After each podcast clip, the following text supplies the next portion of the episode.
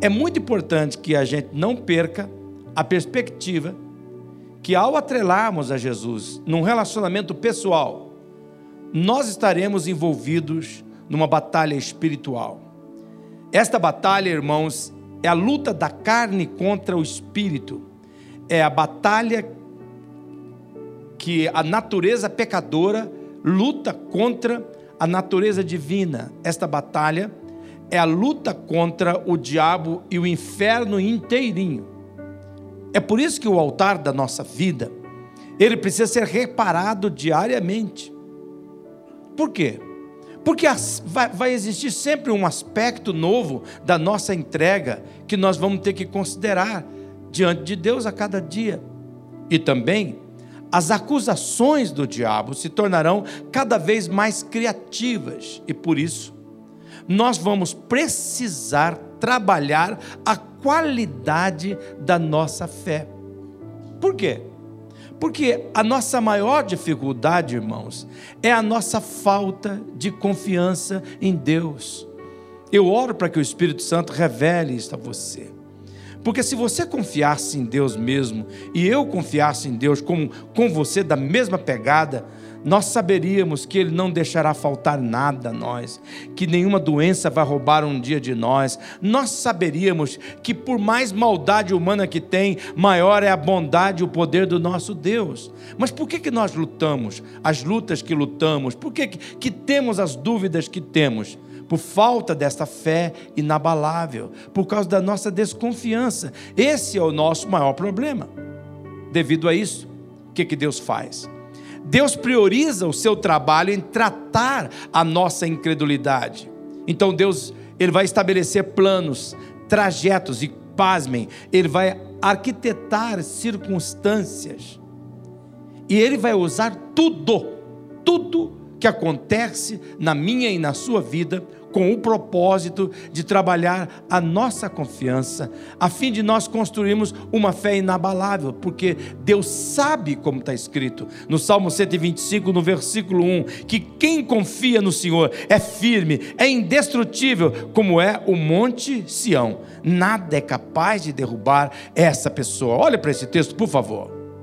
Peça você agora, pai, peça você, mãe, peça você, irmão, concentra neste momento. Concentra neste momento.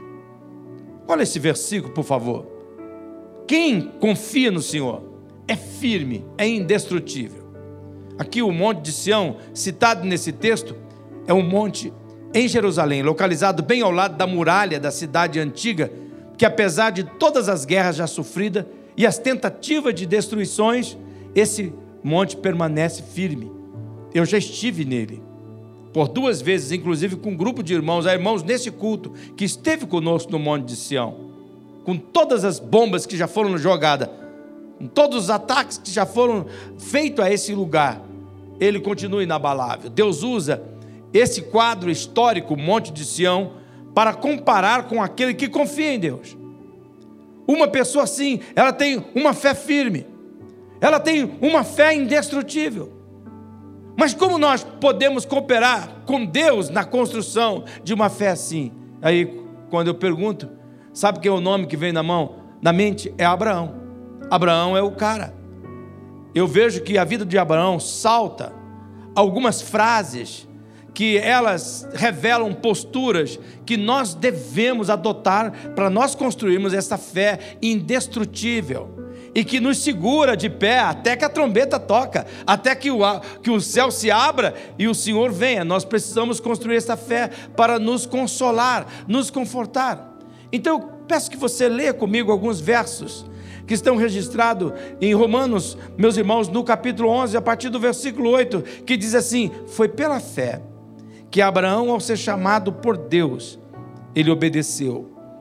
Ele saiu para uma terra que Deus lhe prometeu dar ele deixou o seu próprio país, sem saber para onde ir. Agora o verso 9.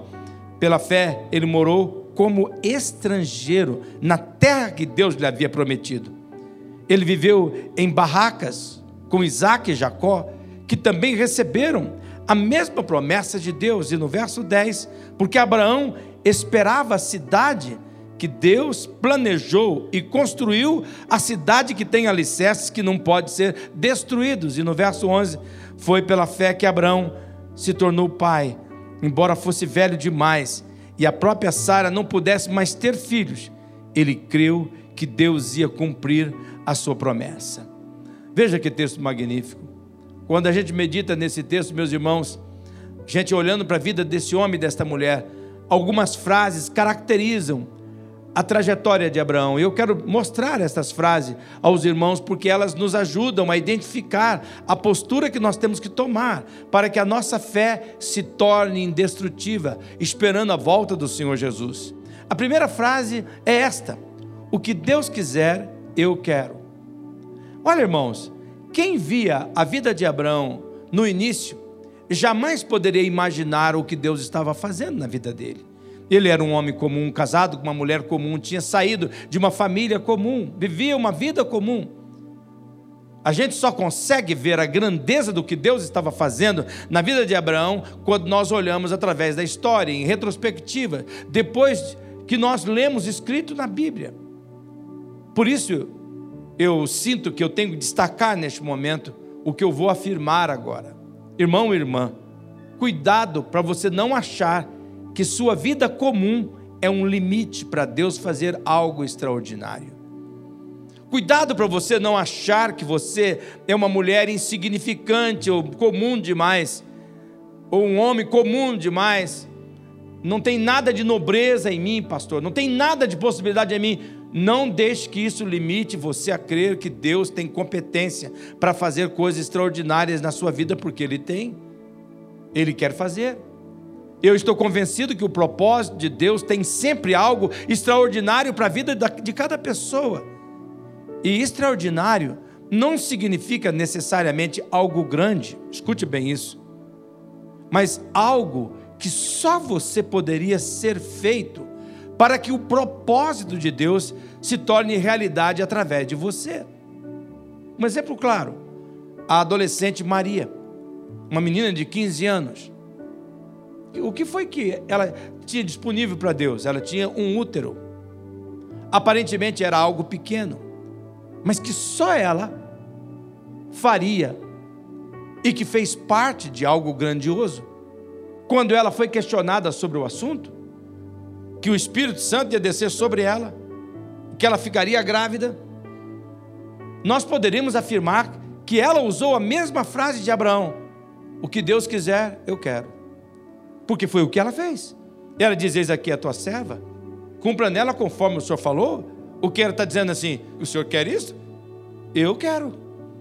Se o senhor quer que eu enfrente o fato que vou ficar mal falada por ser uma, uma, uma moça grávida antes de ter casada, se o senhor quer que eu aceite isso, e isso implique de que o meu casamento fique arruinado, que o meu noivo fique desconfiado, eu não sei como é que vai sair, senhor, mas o que o senhor quiser, eu quero. O que Deus quiser, eu quero. No texto de Hebreus, nós vemos isso no verso 8. Abraão confiou em Deus, e quando Deus disse que deixasse a sua pátria e fosse para longe, a uma outra terra que ele prometeu dar-lhe, Abraão obedeceu e foi embora, sem ao menos saber para onde ir. Olha esse versículo. Veja, irmãos, claramente que texto. Esse verso ele pode ser reconhecido apenas numa frase. Abraão dizendo: O que Deus quiser, eu quero. O que Deus quiser. Abraão, ele responde para Deus: O senhor quer o quê? O senhor quer que eu saia de perto da minha família, dos meus parentes, do meu pai, da minha mãe? O senhor quer que eu vá para um lugar ainda que o senhor ainda vai me mostrar, que eu nem sei para onde que é? A única coisa que eu tenho de segurança é que o senhor está dizendo que eu devo ir? Oh, Abraão disse: Então, Deus, eu aceito. Não importa se eu, se eu tenho ou não todos os detalhes, mas se é isso que o Senhor quer, eu aceito. O que o Senhor quiser, eu quero. Quando nós ouvimos a, da história deste homem, nós só chegamos a concordar que ele tinha uma fé indestrutível depois de lermos a história completa. O que eu estou querendo, meus irmãos, destacar é que Deus precisou definir um trajeto para ensinar este homem, esta mulher, a ter uma fé inabalável, a ponto de que ele chegasse a dizer: O que Deus quiser, eu quero. E eu creio que Deus está fazendo isso com você e comigo. Eu peço para que você olhe de outra maneira o cenário que você está inserido. Porque no caso de Abraão, Deus agiu de todas as formas para levar Abraão a abraçar a vontade dele com confiança. E eu creio, meus irmãos, que Deus está fazendo isso comigo. O momento que você está vivendo, olha Deus falando, olha o Espírito Santo hoje. O momento que você está vivendo. Eu já tentei, filho, mas eu te coloquei nessa situação. É o teu melhor momento, porque eu quero que você abrace a minha vontade com confiança. Eu pergunto para você que nesta manhã, você já abraçou a vontade de Deus? todos os acontecimentos na vida de Abraão, nos seus detalhes, eram de fato cenários aonde Deus estava agindo e trabalhando a confiança de Abraão para ele abraçar a vontade de Deus.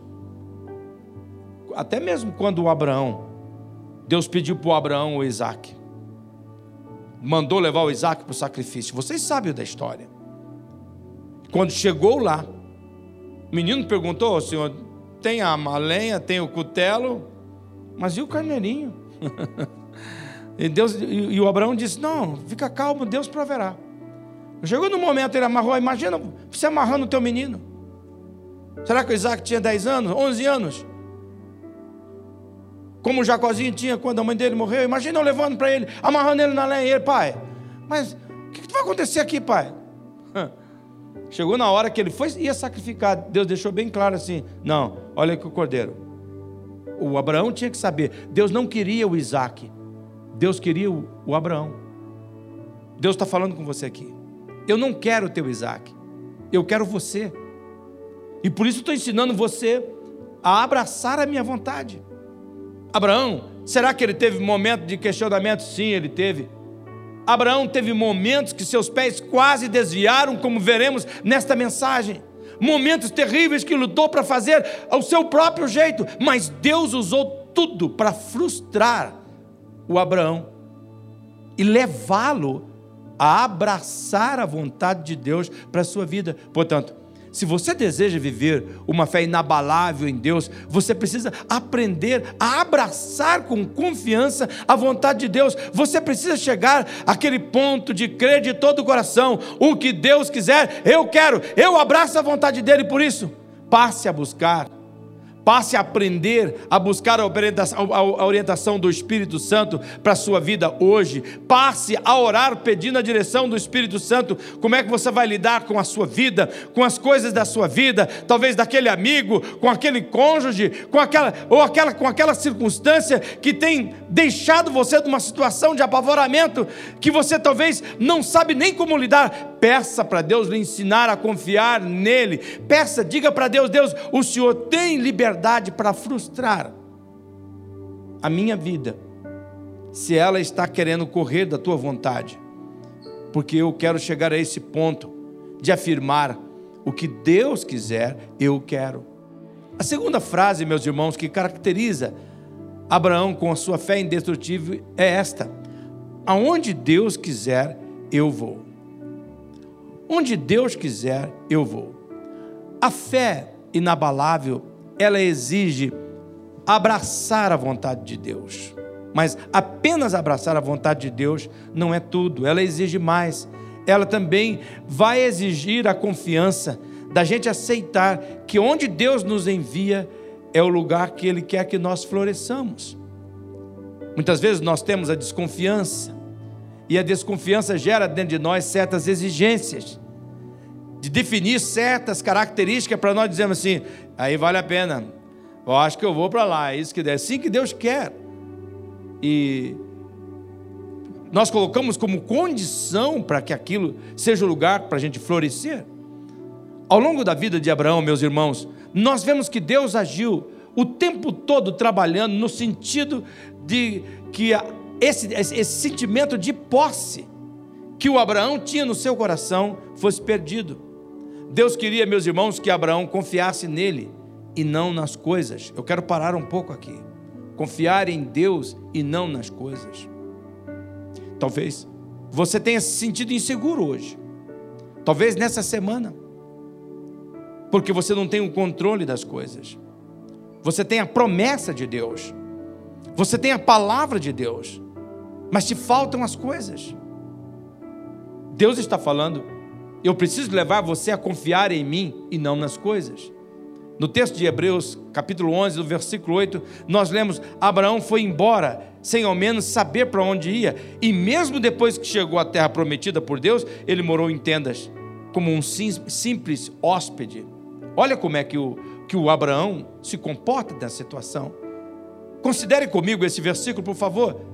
Deus não apenas trabalha aqui, como nós vemos, a questão da vontade divina, mas Deus trabalha também a questão da dependência divina. Deus está agindo de uma tal maneira para criar uma independência em Abraão do direito de possuir coisas. Deus está tentando mostrar assim: você tem que chegar ao ponto de acreditar que eu sou o suficiente. Eu peço nesta manhã que você avalie. Você chegou a esse ponto de dizer assim: Deus é suficiente para mim? É com Ele que você vai viver a eternidade. Deus é suficiente. Enquanto você não entender que Deus tem que ser suficiente por você, você vai continuar, mulher, mendigando o amor de um homem que vai lhe machucar. Se você não entender, homem, que Deus é suficiente para você, você vai continuar sendo um homem entregue ao poder do sexo, das bebidas alcoólicas, dos vícios destruidores. Porque quando Deus é suficiente, Ele mostra o que de fato você precisa, Ele dá. Deus trabalha para que Abraão se mantivesse com as mãos livres, para que ele pudesse receber aquilo que Deus tinha para dar a Abraão, sem que Abraão tivesse que carregar algum peso nas costas. Deus trabalhou o tempo todo para que Abraão aprendesse que o segredo do nosso florescimento não é o lugar, é Deus. Não é o lugar. Aqui eu, eu não preciso ser profeta, mas vou dizer as palavras que Deus coloca no meu coração, na minha boca agora. Há homens que estão aqui, quem sabe, reclamando do trabalho que tem, da casa que mora, da família que possui. Há pessoas assim aqui nesta manhã. Deus está dizendo: quando você mudar o foco para mim, eu for o teu segredo, eu vou fazer florescer nesta casa, nesse casamento, nesse trabalho, neste lugar, porque o que você precisa é de mim. Aquele que confia no Senhor floresce aonde Deus planta. Deus, na vida de Abraão, nós vemos Deus trabalhando nesse aspecto. Por exemplo, no capítulo 13 de Gênesis, Abraão já estava se tornando é, se próspero, ele já estava ganhando dinheiro, surgiu então uma desavença entre os empregados de Abraão e de Ló, que era o sobrinho que ele tinha levado, para dar oportunidade para aquele sobrinho, para que ele crescesse junto com ele. Então nós vemos que nós vemos o coração, Deus trabalhando essa questão de confiança no coração de Abraão, quando é, da maneira como Abraão age com Ló. Abra, Abraão agiu como Deus é, estava fazendo a fé dele florescer. Olha o versículo 8 do capítulo 13 de Gênesis, que diz assim: Então Abraão disse a Ló: Veja bem, não haja desavença entre mim e você, e entre os seus pastores e os meus. Afinal, nós somos irmãos. Aí o versículo 9 diz: Aí está a terra inteira diante de você. Vamos parar aqui um pouquinho e lembrar que essa terra inteira foi o que Deus tinha dado para Abraão, não para Ló. Ainda aí está a terra inteira diante de você. Vamos nos separar. Se você for para a esquerda, eu irei para a direita. Se você for para a direita, eu irei para a esquerda. E no verso 10, olhou então Ló e viu todo o vale do Jordão, todo ele bem irrigado até Zoar, era como o jardim do Senhor, como a terra do Egito. E no versículo 11, Ló escolheu todo o vale do Jordão e partiu em direção ao leste. Assim os dois se separaram. E no verso 12 diz: Abraão ficou na terra de Canaã, mas Ló mudou-se mudou seu acampamento para um lugar próximo a Sodoma, entre as cidades do vale. Veja só, aqui você vê nesse texto o coração novo de Abraão. Veja a confiança dele aparecendo, meus irmãos. Ele é dono de toda aquela terra, mas ele permite que o sobrinho escolha. Parece que o Abraão é bobo. Ele diz: Não, fala para onde você quer ir. Se for para cá, eu vou para lá. Se você for para lá, eu vou para cá. Pode escolher, onde você quer. Ele escolheu o lugar verdinho. Ele escolheu as campinas. E o Abraão? O Abraão, ele ficou com a parte mais fraca. O Abraão fica com a, a parte mais fraca, com a terra mais podre. Ele deu a, a Ló o direito de escolher. Por que, que ele fez isso? Deus tinha ensinado a ele: você vai florescer aonde eu estiver. O segredo não é o lugar, o segredo sou eu. Por isso Deus está trabalhando. Está trabalhando em mim e você, para você chegar nesse ponto. Quem me faz florescer é Deus e não o lugar aonde eu estou. Peço, irmão, para que o Espírito Santo te dê entendimento desta verdade. Deus te quer fazer florescer onde Ele está. Aonde é que Deus está? Se você crê em Cristo, Ele está na tua casa, Ele está na sua família, Ele está na sua vida, Ele está no local de trabalho, Ele está na sua igreja, Ele está na sua cidade. Você pode crer em nome do Senhor Jesus.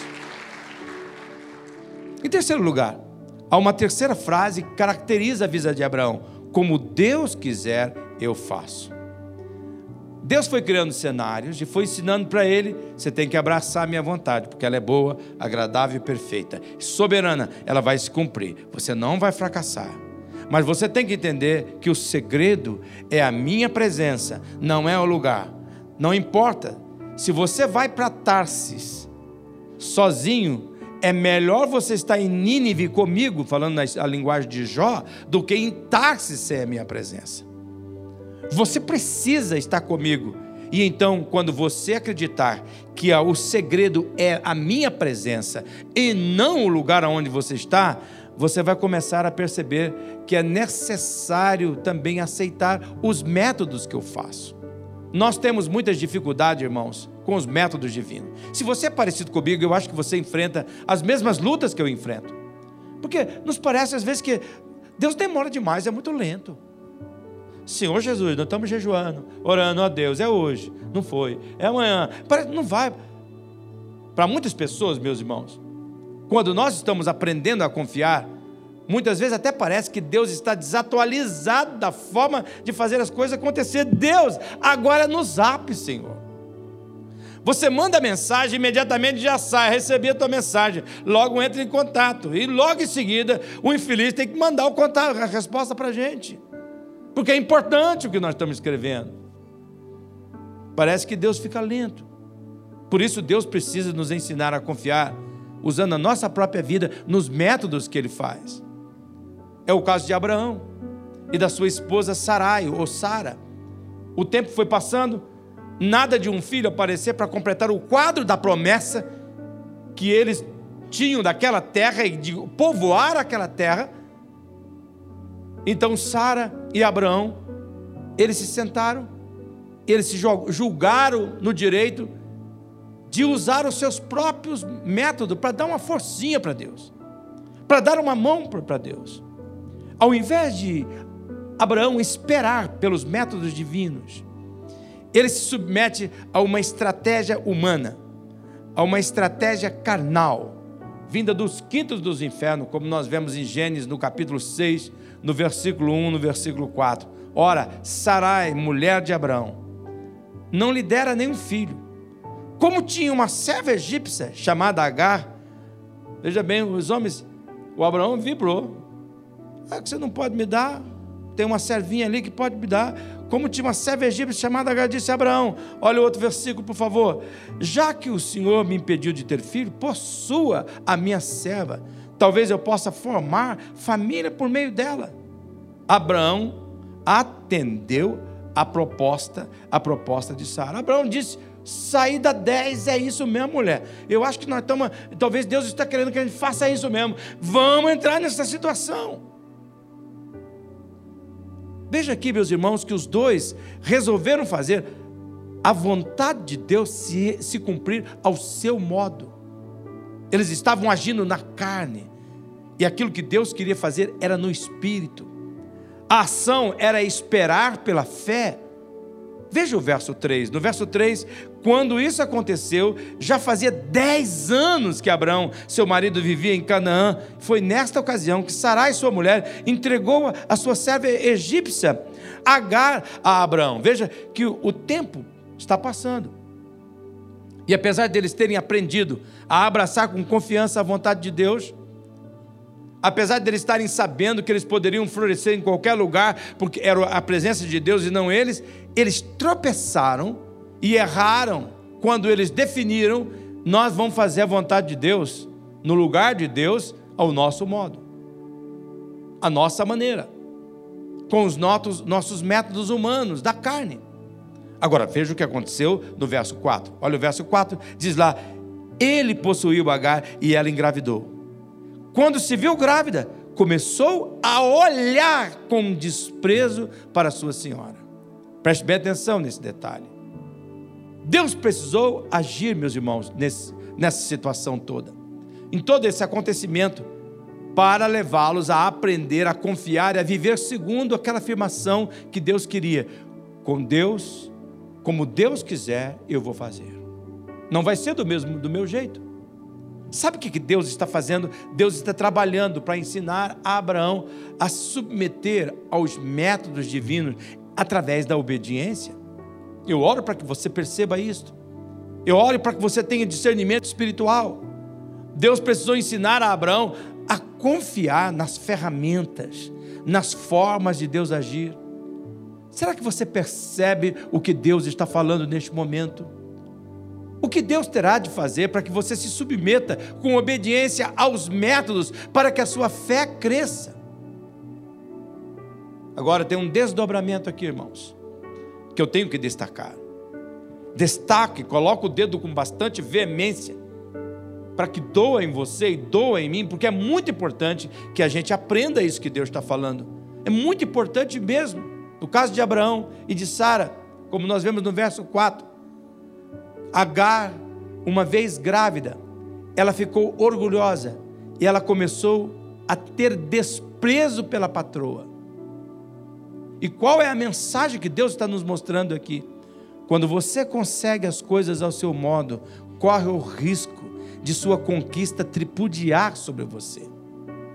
Eu peço para que você avalie. Deus quer que você prospere, Deus quer que você confie na vontade dEle, Deus quer que você saiba que é com Ele que a sua vida vai acontecer, que essa fé é inabalável. E por favor, não leve essa questão de prosperidade em ter dinheiro e conquistar as coisas para você. Ele quer que a sua vida dê certo.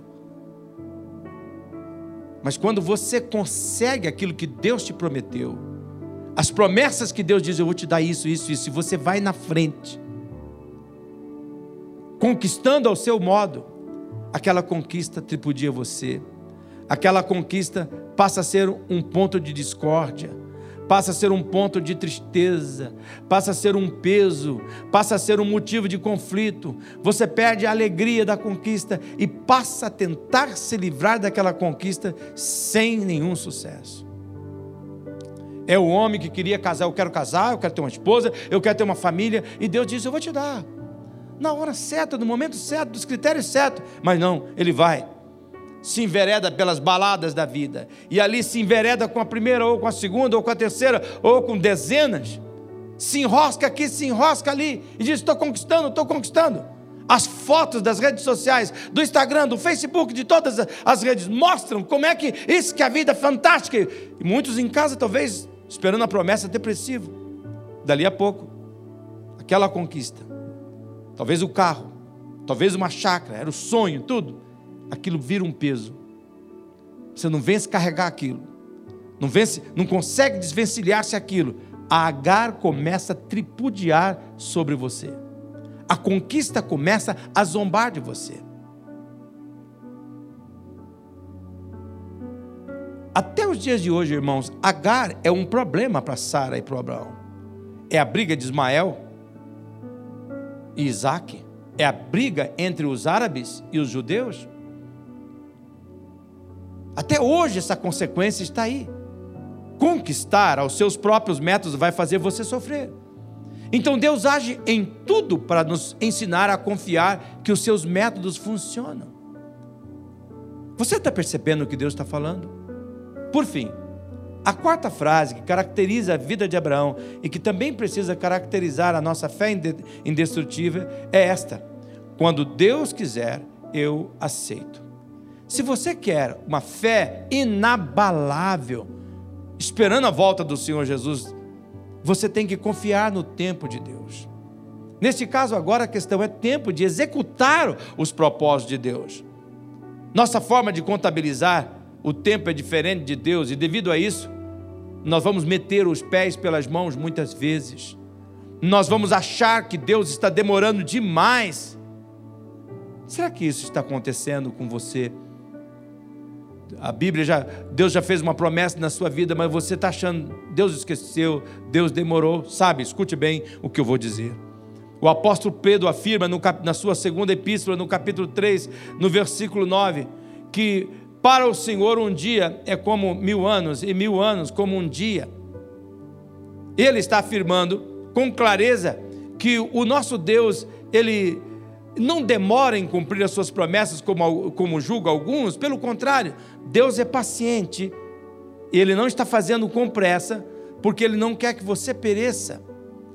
Ele está agindo na sua vida de tal maneira que você chegue a ponto de ver o que ele está fazendo e se arrependa e corra para ele e chegue ao arrependimento.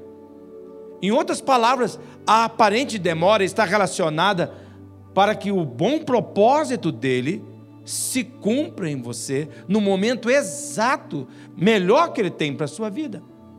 Veja que no caso de Abraão, depois de aprender a viver o que Deus quiser eu quero, onde Deus quiser eu vou, como Deus quiser eu faço, ele precisava aprender ainda quando Deus quiser eu aceito. Só vai prestar para mim quando Deus quiser no tempo de Deus. Abraão precisava respeitar, escute esta frase, o cronograma divino. Deus tem um cronograma para a sua vida, dos feitos que Ele tem para a sua vida. Você pode confiar. E aqui, Deus nem sempre nos livra de tudo que é ruim. É bom que você entenda isso. Claro que ele poderia impedir o Abraão de fazer as coisas que fez. Mas por que ele não fez? Da mesma maneira que ele não faz na minha vida e na tua. Você quer fazer certas coisas, você já teve isso, dizer, mas por que, que Deus não me segurou? Por que ele não me amarrou? Eu me lembro uma vez que uma moça me disse: o senhor deveria ter me, deveria ter me prendido num quarto trancado. Aí você chamava a polícia, minha filha. Porque só o fato de eu falar não ir, você ficou tão brava. Imagina se eu tivesse. Você, eu seria preso. Muitas vezes nós queremos que Deus faça isso. Por que, que Deus não evita a gente da gente fazer uma coisa ruim? Primeiro, porque Deus respeita a nossa escolha. Escuta bem. Deus respeita a nossa escolha da mesma maneira que Ele respeita as consequências da nossa escolha. Essa é uma coisa tremenda, que vale a pena destacar. Você vai chegar diante de uma coisa e dizer assim: ó, Deus falou comigo que a Bíblia está escrito isso, isso Ele quer que eu seja feliz, assim, assim, assim, e eu vou por aqui. E Deus diz: não vai não, não é o tempo, não é o momento, não vai agora não. Eu vou. Ah, se não der certo, o que, é que eu vou perder? Eu volto, o senhor vai estar aqui me esperando. Ele diz: tá bom, você vai. Só que eu não garanto as consequências. Eu não vou livrar você das consequências. Você vai. Segundo lugar, Deus não nos impede de fazer certas coisas que não farão bem a nós, na esperança de que Ele vai usar aquelas coisas como um cenário para Ele mostrar para nós que a gente deveria ter conhecido, que a gente deveria ter voltado, que a gente deveria ter ficado com Ele. São nesses cenários que Deus nos convence. Na nossa forma de avaliar, nós passamos a pensar que o tempo de Deus está certo e não errado. E desta forma, Deus nos atrai para voltar para o cronograma dele. Mesmo que nós estejamos com talvez com um filho amarrado aqui, talvez com uma dívida amarrada lá, talvez com uma enfermidade acometida no nosso corpo aqui, ele nos traz aonde ele diz assim: vai ser mais difícil. Mas olha, o meu cronograma ainda está na ordem, não vai se atrasar. Você acredita? Quer continuar comigo? Eu quero executar, as minhas promessas são vencedoras. Leia comigo o verso 3 do capítulo 16 de Gênesis, como isso é verdade. Já fazia 10 anos que Abraão vivia em Canaã. Foi nesta ocasião que Sarai, sua mulher, entregou sua serva egípcia Agar a Abraão. Veja que o texto revela que Sarai e Abraão estavam avaliando que o tempo de Deus estava demorando. Os dois estavam considerando que 10 anos é muito tempo de espera. Será que há pessoas aqui nesta manhã? Um ano já, pastor, no pacto. Dez anos nesta igreja. Foi nesse contexto que a visão limitada de um Abraão e Sara assumiram a liderança. Sarai teve um, uma ideia. Abraão, vamos resolver isso. Eu vou dar permissão. Você vai se relacionar com aquela servinha ali, ó. Ela vai ser a nossa salvação. Sara e Abraão cometeram um erro que muitas vezes nós cometemos: achar que toda porta aberta é sinal que Deus quer que nós entremos. Eu peço para que você considere o que Deus está falando neste momento, a mensagem é clara. Porta aberta não significa autorização divina para você prosseguir. Avalie neste momento, por favor. Deus está falando conosco. Em toda a história bíblica fica claro que a pessoa que sabe esperar pelo tempo de Deus revela a qualidade do seu entendimento espiritual, mas a pessoa precipitada revela a insensatez. No livro de Provérbios, no capítulo 19, no versículo 2, está registrado que quem se apressa erra o caminho. Então Deus precisa, com o propósito de destruir, de construir em você uma fé indestrutível para o seu próprio bem ele precisa nos ensinar você a esperar pelo tempo perfeito dele. E para nossa tristeza, para a tristeza de Deus, enfrentaremos consequência da nossa própria precipitação, como vemos no, no caso de Abraão e Sarai. Eu preciso repetir o que já afirmei agora há pouco. Quando nós conseguimos as coisas ao nosso modo, ao nosso tempo, corremos o risco da nossa conquista tripudiar sobre nós. Em Eclesiastes, no capítulo 3, no versículo 11, está escrito: Deus marcou o tempo certo para cada coisa. Olha que versículo tremendo. O tempo certo.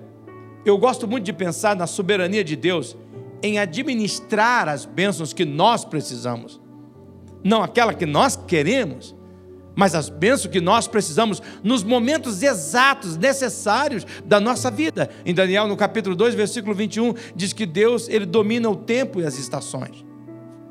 Isso significa que ele sabe as épocas das bênçãos que nós precisamos, modestas ou imensas, na nossa vida, na nossa igreja, no nosso lar, no nosso trabalho. Deus geralmente determina o tempo de nossas bênçãos, de modo que a sua sabedoria e não a nossa seja ressaltada. Deus está mais interessado na paciência da fé do que na nossa satisfação instantânea. O tempo de Deus pagará os seus dividendos, além do que nós podemos imaginar. Nós podemos confiar em Deus.